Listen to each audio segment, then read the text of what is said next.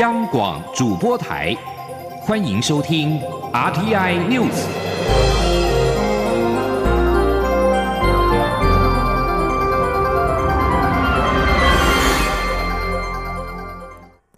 各位好，我是主播王玉伟，欢迎收听这节央广主播台提供给您的 RTI News 新闻。首先带您关注。位于台北旧城门北门附近的国立台湾博物馆铁道部园区，今天举行了开幕典礼。出席致辞的蔡英文总统表示，台博馆铁道部园区见证台湾百年来的变发展与变迁，如今修复再利用成为博物馆，除了古迹修复，更传承关于建筑工艺技术及铁道文化资产。走入其中，不只感受到历史轨迹，更能体会文化累积的厚度。邀请大家在防疫新生活阶段，也能来体会台湾丰富的文化资产。今天，央网记者江昭伦的采访报道：坐落于台北旧城门北门外的台博馆铁道部园区，从二十世纪初起，先后曾是日本铁道部、战后台铁总局的本部，作为台湾铁路营运总部长达七十年。二零零七年指定为国定古迹，台湾总督府交通部铁道部由台博馆负责修复再利用，作为展示台湾铁道文化与历史的台博馆铁道部园区，将于七号正式对外开放。台博馆铁道部园区古迹本体包括铁道部厅舍、食堂、八角楼、电源室、公务室、战时指挥中心等六座建筑物，以及台北工厂和清代机器局的围墙遗构，各有各的特色和风貌。目前规划有铁道文化常设展及园区历史暨古迹修复常设展，以及议论现代一九三五台湾博览会。及台湾铁道旅馆两党特展，呈现台湾铁道发展历史与台湾现代性发展轨迹，甚至还有大型铁道动态模型，相当精彩。六号开幕典礼上，包括蔡英文总统、交通部长林佳龙、文化部长李永德等人都亲自出席，表达祝福。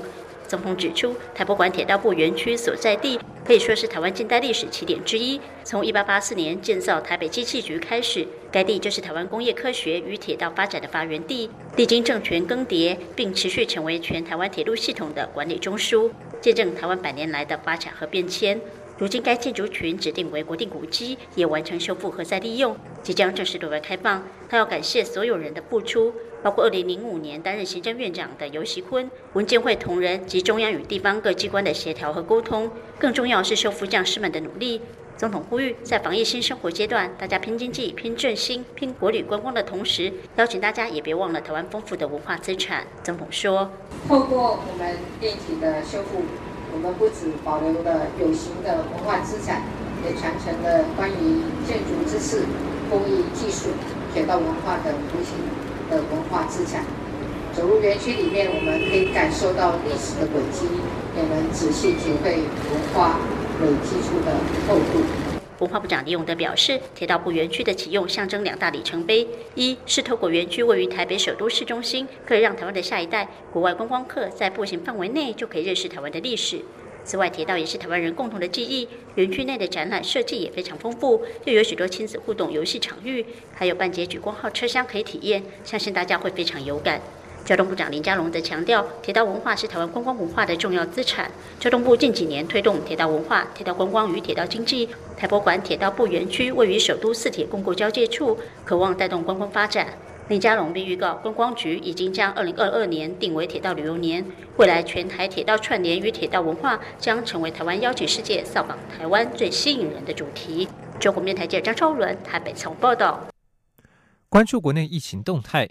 针对一名从菲律宾经台湾转机到香港的菲律宾移工，日前被香港验出确诊俗称武汉肺炎的 COVID-19，成为桃园机场六月二十五号开放转机客以来的首起确诊病例。对此，中央流行疫情指挥中心今天上午表示，该起病例在台湾转机停留的时间不到两个钟头，对台湾影响十分有限。今天央网记者吴丽君的采访报道。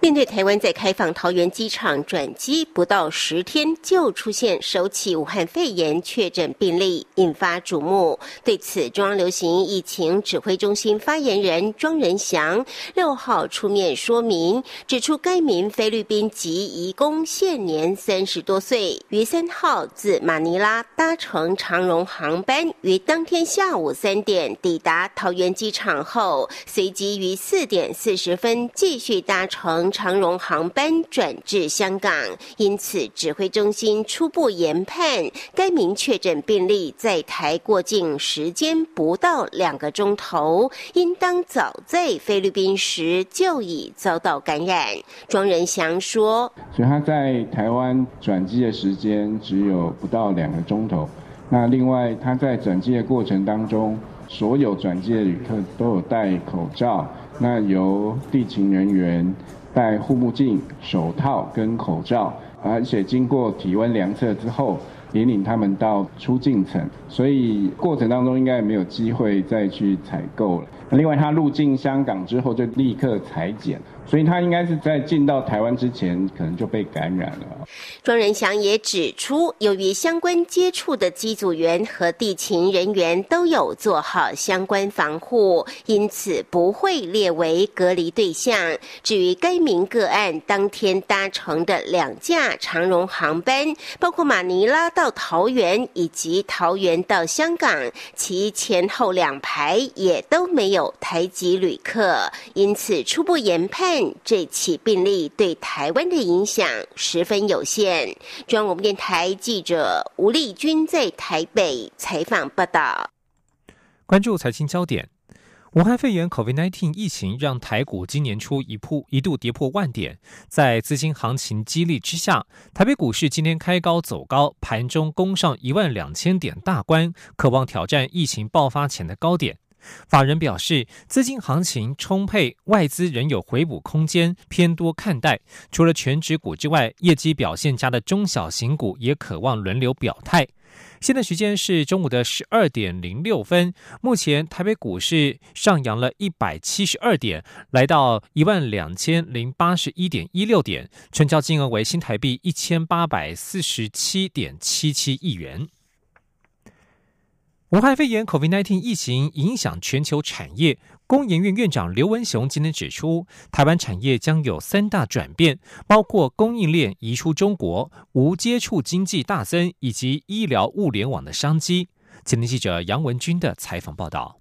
工研院六号举办韧性台湾后裔产业发展论坛，邀请各领域专家共同研讨后疫时代台湾的产业发展与转型商机。工研院院长刘文雄指出，疫情慢慢稳定，各界也开始从防疫思维思考经济复苏。工研院认为，在疫情危机后，将加速产业形貌的三大转变与挑战：一是制造业将加速将供应链移出中国大陆，并开始建立分散式供货生产模式；二是企业无接触经济商业模式比例大增，将导入远端作业、无人化、虚实整合等方案。三是以人为本的快速筛检、远距医疗、在宅医护等服务将加速实现，开创医疗物联网商机。他说：“现在整个全世界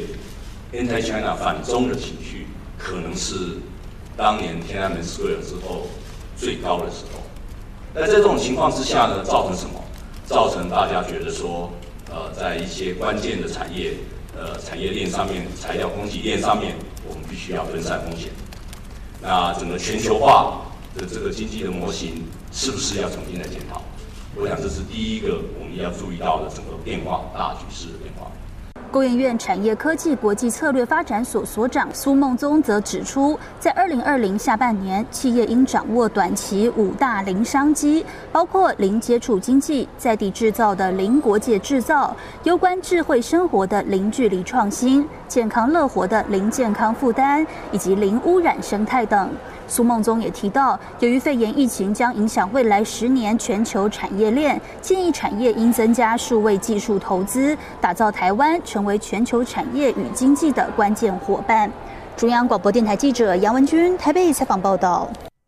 关注高雄市长补选。补选的公办证监会将在八月一号举行。民进党参选人陈其迈今天表示，他已经做好充分准备，会在证监会当中向市民说明自己不仅对于政策熟悉，更具有行政经验。民众党参选人吴益政则是向对手下战帖，希望三人能够针对政策进行辩论，把问题讲清楚。前天记者欧阳梦平的采访报道。高雄市长补选的公办证件会将在八月一号举行，分证件申论、现场提问、综合结论三阶段，并未列入候选人交叉诘问。民进党参选人陈其迈六号上午参观魏武迷迷村彩绘文创艺术时受访，被问到准备的情况，陈其迈表示，他随时在准备，也是准备好的市长候选人，希望高雄能在未来两年完成四年的施政目标。他表示，市长候选人不只要有政策论述能力，更重要的是要有执政行政的经验。过去他在行政院负责协调规划多项重要方案，他希望能将这些大的产业带到高雄，促进高雄的产业转型升级。这些他也会在政见会中向市民说明清楚。他说：“我相信啊，呃，候选人在政见会。”的时候，那也应该也要向市民说明清楚啊！这不仅说要政策规划的能力、政策的可行性、政策的行政的经验啊，这个都是我想都会都会面对啊市民的检验。那我在这一个部分啊，我也做了充分的一个准备啊，希望说能够在证监会的时候能够向市民好好的说明。民众党参选人吴怡正六号上午则召开高雄空屋与工业转型记者会，他邀请陈其迈及国民党参选人李梅珍一起来谈环保与产业经济发展如何共存，为市民提出解决方案。他并强调，只要能把问题讲清楚，任何方式他都支持。如果有公民团体愿意举办辩论或座谈，不管其背景，也不管是什么问题，他都愿意参加。也希望另外两位候选人能够一起参加。说。八月一号有整个公办的一个证监会，有媒体发问哦。那这些问题，那我们希望把这个问题放进去以外，我觉得那个几分钟一定讲不清楚，讲不够清楚了哈。那我是另外要邀请他们来哦参加，只要高雄任何公民团体，只要愿意办任何青年座谈，只要你们办，我吴医生全部参加。那我希望其他候选人能够一起参加，这个才是回到人民为主体。吴益正并呼吁对手不要闪躲，高雄市民也不要再选择一个到处跑、一生悬命却都不解决问题的人，要一起重新改变高雄的政治文化。中央广播电台记者欧阳梦平采访报道。关心国际消息，根据《纽约时报》报道，两百三十九位科学家表示，有证据显示，俗称武汉肺炎的 COVID-19 病毒会在室内经由较小的。为例，悬浮在空中进行传播，因此呼吁世界卫生组织修改防疫建议。世卫组织先前表示，COVID-19 主要是经由飞沫传播，飞沫被喷出之后，很快会落在地上。但是多位科学家在致世卫的公开信当中概述他们所提到的证据，指出空气当中较小的微粒也会让人感染新冠病毒。他们预定接下来一周在科学期刊公布这封信。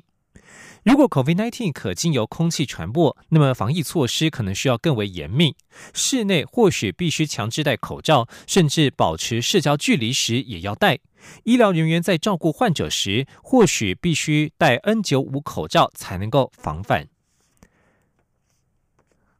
关注国际情势。德国内政部长塞赫夫表示，中国是欧洲的体制对手。从这一次中国处理俗称武汉肺炎的 COVID-19 疫情再次获得证实，中国强硬捍卫自己的利益。他警告欧洲应小心来自中国的混合式威胁。欧盟在二零一九年对对中政策文件当中，首度称中国为推动另一种治理模式的体制对手。意思是中国的威权与西方的民主体制形成竞争关系。为了确保独裁统治能够延续，中国在捍卫利益时毫不手软。塞赫夫表示，COVID-19 疫情一开始，中国很少分享资讯，现在又尽全力让各国称赞他们如何对抗疫情，送口罩到世界各地，强化助人的形象。他说：“欧洲应该与中国保持对话，但是不能够太天真，必须面对来自中国的混合式威胁，例如盗窃机密。中国对欧洲的基础建设很感兴趣。”赛赫佛也表示，中国的一带一路战略可放在同一个脉络底下来看，这样的威胁跟冷战很不一样。以上新闻由王玉伟编辑播报。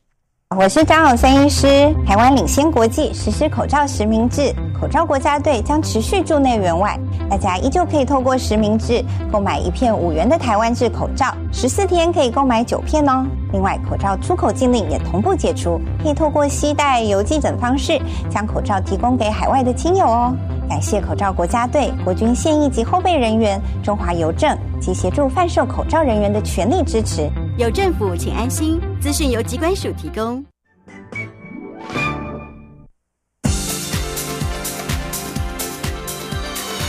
这里是中央广播电台台湾之音，欢迎继续收听新闻。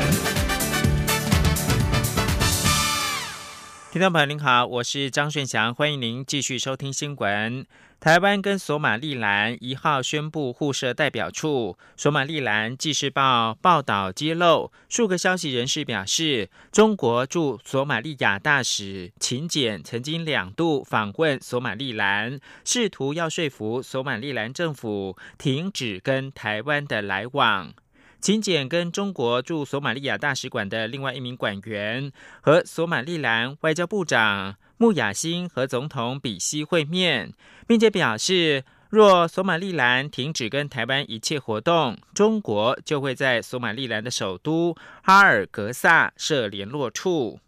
穆雅辛告诉秦简，索马利兰欢迎所有国家，包括了中国，但拒绝停止跟台湾合作的要求。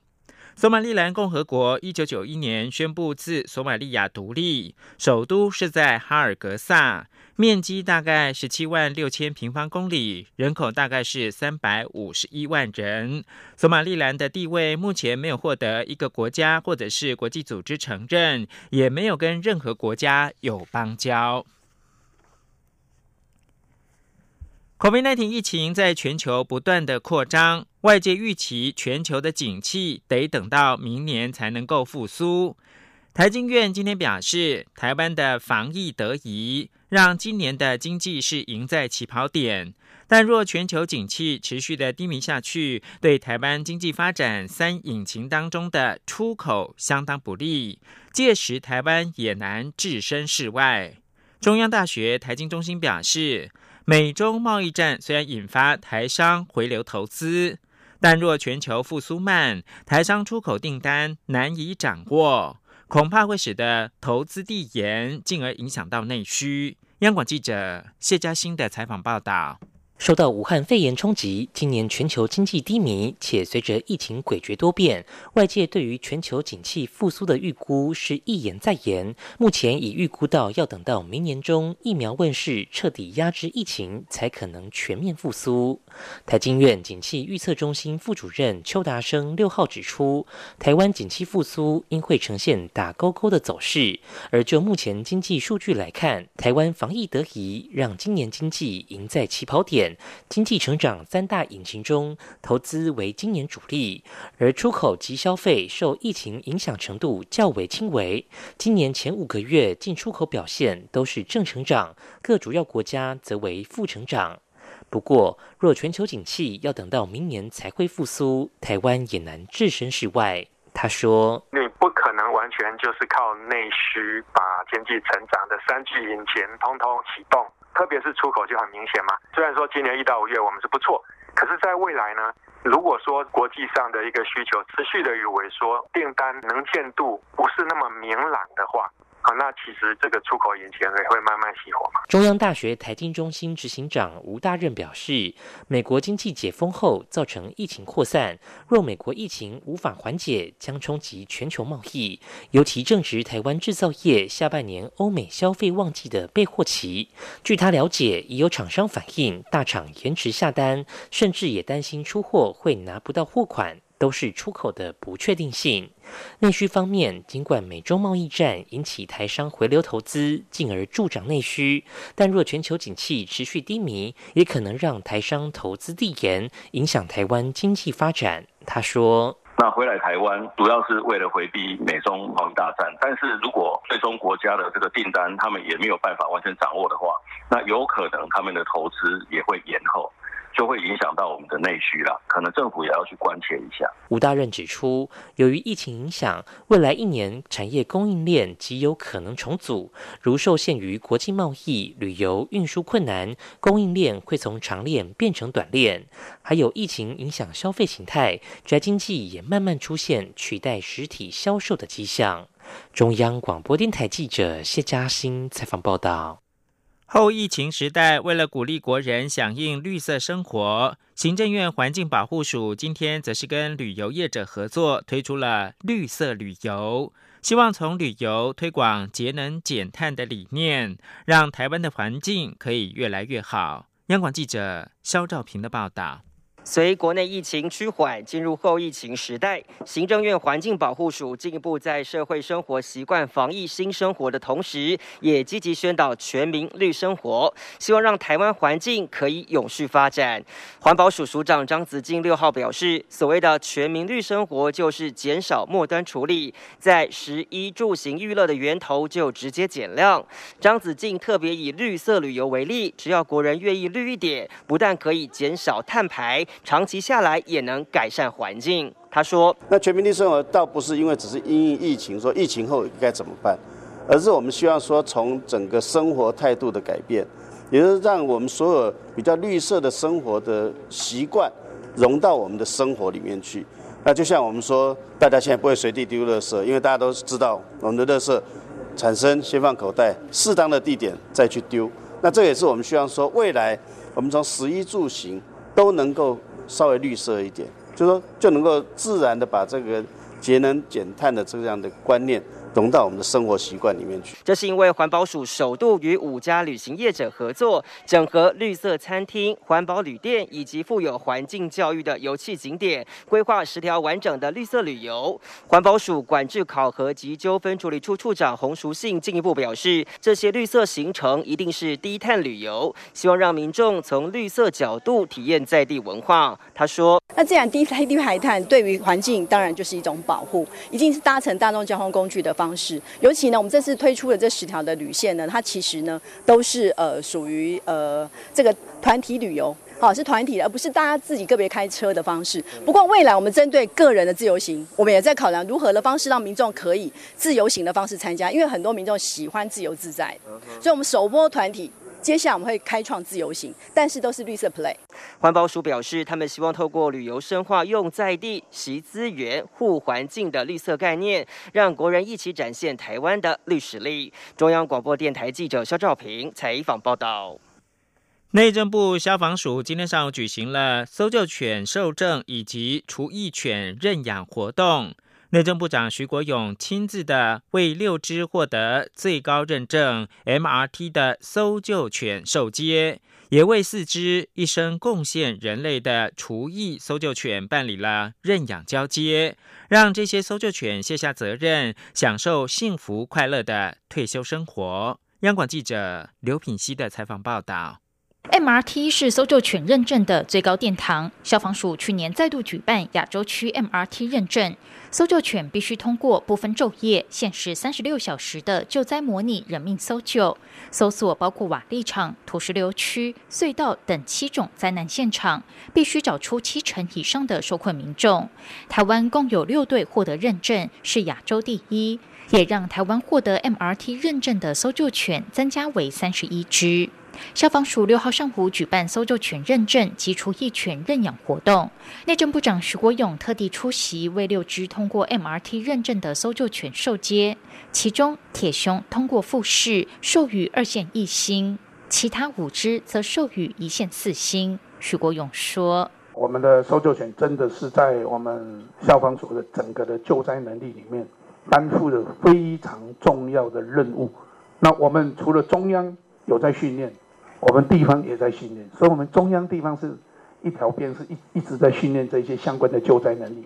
徐国勇表示，在二零一六年的台南大地震及二零一八年的花莲大地震，都可以看到搜救犬穿梭在断垣残壁的建筑物搜索，成功寻获受困者。搜救犬对于救灾相当重要，政府会持续培育优秀的搜救犬。此外，这次活动也为四只厨艺的搜救犬举行领犬员与认养家庭牵绳交接仪式。这四只厨艺的搜救犬为八岁到九岁不等。消防署经过三阶段严谨审核，并亲自访视，选出四个适合的认养家庭。认养主人在现场为退役犬戴上象征一般犬的领巾，代表卸下一身搜救犬的职务。四位领犬员也特地录制一段影片，感谢一同工作多年的狗伙伴，气氛相当感人。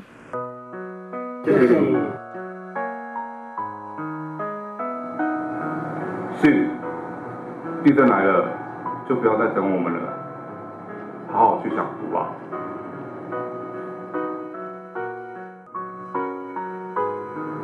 你的新主人一定会非常非常爱你，开心的去过你的退休生活吧。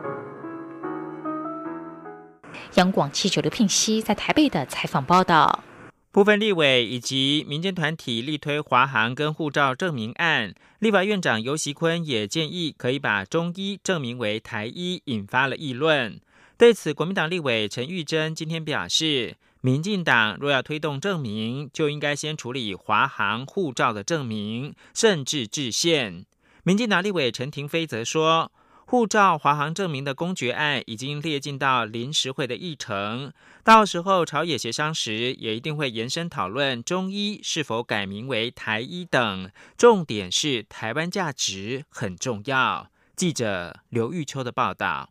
民进党立委及部分民间团体力推证明运动，包含华航护照都有提案，希望证明。立法院长游喜坤五号出席台北国际中医药学术论坛时，也建议。汉医已经有几千年历史，但中医只有百年左右。汉医传到朝鲜半岛叫韩医，传到日本叫汉医，只有台湾现在叫中医。他认为可以思考改为台医台药。对于中医证明引发议论，尤喜坤六号在立法院受访时表示，社会对中医改为台医正反面意见都有。他提出建议是希望大家可以一同讨论。不过，国民党立委陈玉珍则说，民进党若这么讨厌“中”这个字，可以考虑颁布新字典，直接禁用“中”字。陈玉珍也说，民进党若真要推动证明，立院就应先处理华航护照的证明案比较重要。但这个不管证明也好，护照啊或华航证明啊，或是改名，甚至，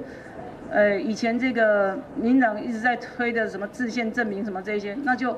真的，如果你们觉得这些事情比民生经济重要，那就先去推动了。我们我不反对。而民进党立委陈廷飞则说，华航护照的证明公决案已列入临时会议程，证明的部分已经有大多数台湾人民的共识，临时会一定会处理，届时也可能会延伸讨论中医是否证明等议题，彰显台湾价值。那当然，讨论到这个议题，一定会被延伸到其他，包括像中医是不是改为台医啦等等这些议题，或许也会一并呃来成为一个讨论的一个方向。那么。重点是台湾的价值真的很重要。虽然华航护照证明的公决案已列在临时会议程中，但因朝野党团马拉松式协商国民参与刑事审判法草案之后，也必须先完成考监人士同意全案，至今还未对证明的公决案进行协商。临时会能否通过，引发关注。中广电台记者刘秋采访报道。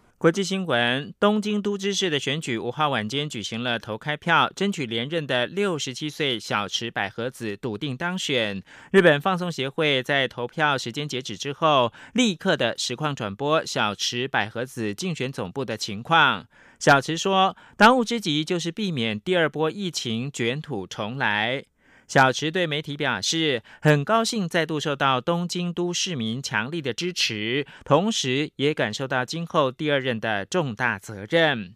被媒体问到今后防疫时是否再度预请业者临时歇业，小池答说不会采取之前的紧急事态宣言，一律临时歇业的形式，可能仅预请少部分的业者配合防疫歇业。败选的令和新选组主席山本太郎感叹说：“百合子山太高，实在是太强了。”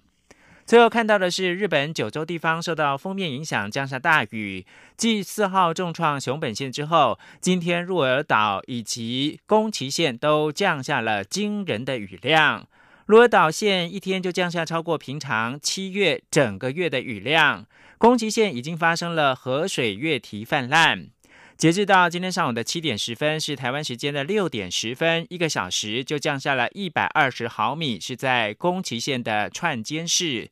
让气象厅发布破纪录短时间大雨情报。而截至到上午的十点一个小时，鹿儿岛的志布市也出现了八十四毫米的激烈雨势。另外，截至到上午的十点，一共是二十四小时的累积雨量呢。鹿儿岛的鹿屋市是四百五十七毫米，鹿儿岛县许多地区一天内都降下了超过平常七月一整个月的雨量。以上新闻由张顺祥编。